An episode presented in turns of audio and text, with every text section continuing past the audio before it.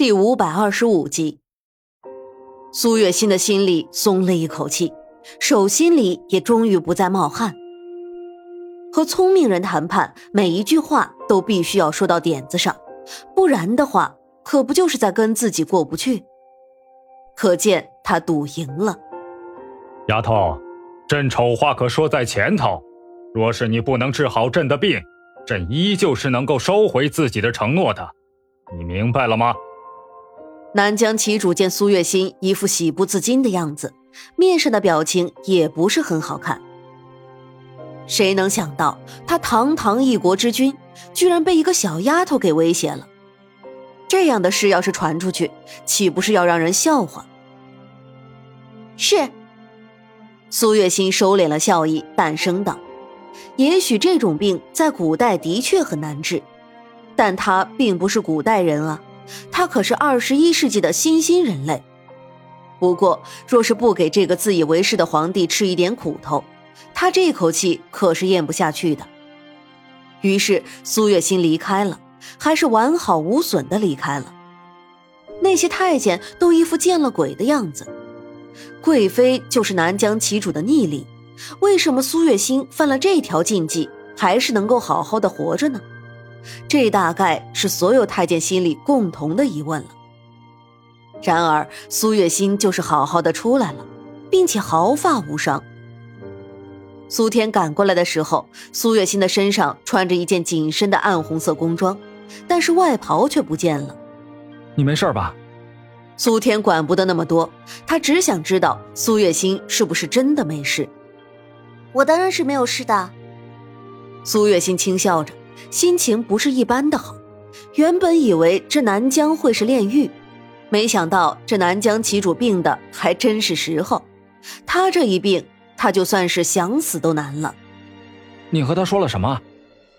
苏天能够感觉到苏月心喜悦的心情，他不由得问：“我什么都没有说，只是告诉他他的病只有我能治。”苏月心没有防着苏天。把自己和南疆旗主谈判的事情一一告诉了他。你这蠢女人，胆子还真是大。你知不知道，若是他不愿意让你治，或者他执意要杀你，你的这条小命可就保不住了。苏天听了苏月心的话，只觉得惊险。南疆旗主是什么样的人，他也是了解的。他根本就不是那种好说话的人，也不知道苏月心到底是运气好还是运气不好。以后我就可以光明正大的和沈炼在一起了。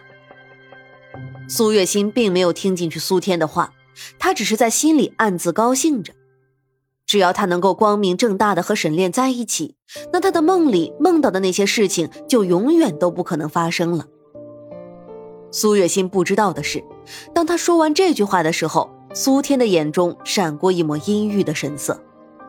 好了，你回去吧，以后都不要乱跑了，不然的话。就算是神仙也保不住你了。苏天说完之后，便在苏月心的面前先离开了。苏月心撇了撇嘴，只当苏天又在生气他擅自做主的事，便跟着苏天一起离开了。回到月华宫之后，如意已经回来了。他听说苏月心去见南疆旗主的时候，吓了一跳，差点就哭了。夫人。如意哭得一把鼻涕一把泪的，一股脑的全抹在了自己的衣服上。你吓死奴婢了！哎呀，好了好了，我这不是回来了吗？苏月心见如意哭得夸张，只能安慰道，但同时她也陷入了一阵沉思。在她进南疆大殿之前，所有人看她的眼神都像是在看一个死人。而等他毫发无损的出来的时候，他们又是一副惊讶的样子。这位贵妃在南疆旗主的眼里，无疑是重要的。那他为什么会那么轻易的就答应了他的要求？真的只是因为他病急乱投医吗？不知道为什么，苏月心总觉得这件事情并没有那么简单。这便是为什么他不愿意住在宫里，因为宫里的算计实在是太多了。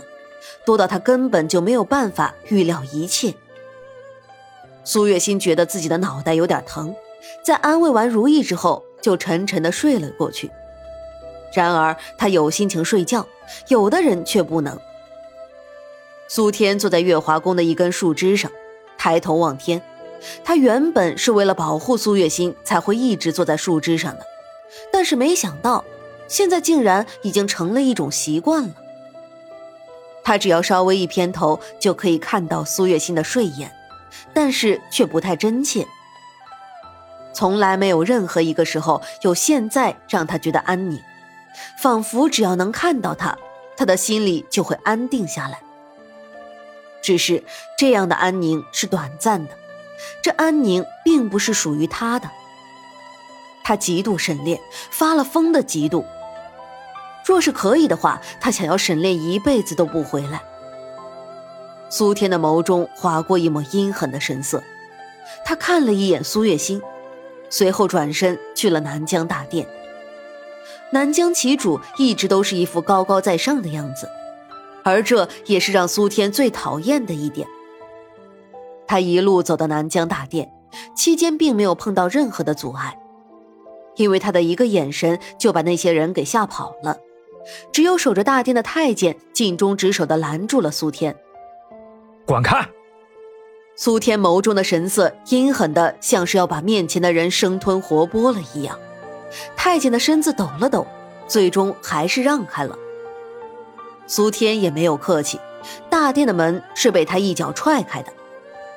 砰的一声巨响，就连还在写文案的南疆旗主都被吓了一跳。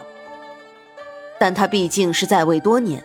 不会被这么一点小风浪就吓到。不是跟你说过进来要敲门吗？怎么还是记不住？你别动他。苏天眸中的阴狠少了一些，但是他的神色依旧是冷冷的。谁？你知道我说的是谁？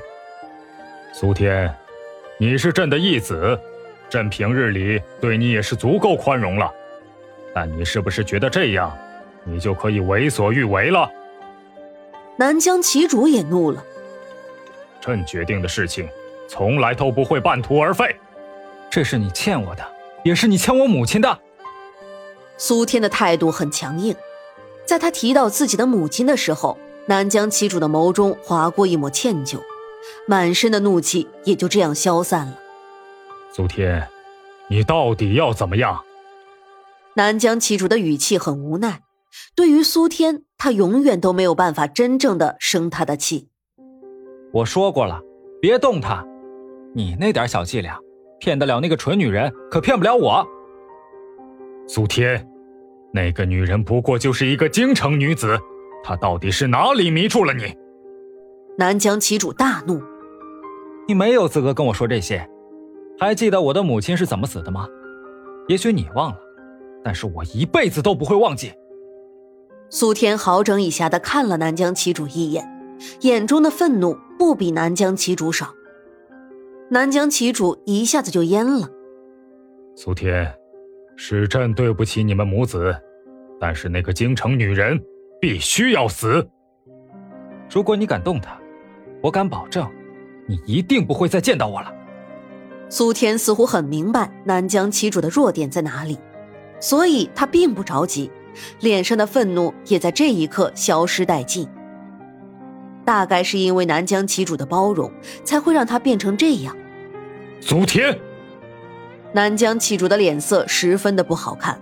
他已经有了一个不听话的儿子，让他操碎了心。现在又来了一个苏天，这算不算是上天给他的惩罚？南疆旗主很是无奈的叹了一口气。苏天。这天下的美貌女子何其多，你又何必把心思都浪费在一个身份低微的女子身上呢？朕可以保证，南疆的贵族女子随便你挑，你看上哪个，朕就把她赐给你做你的妻子。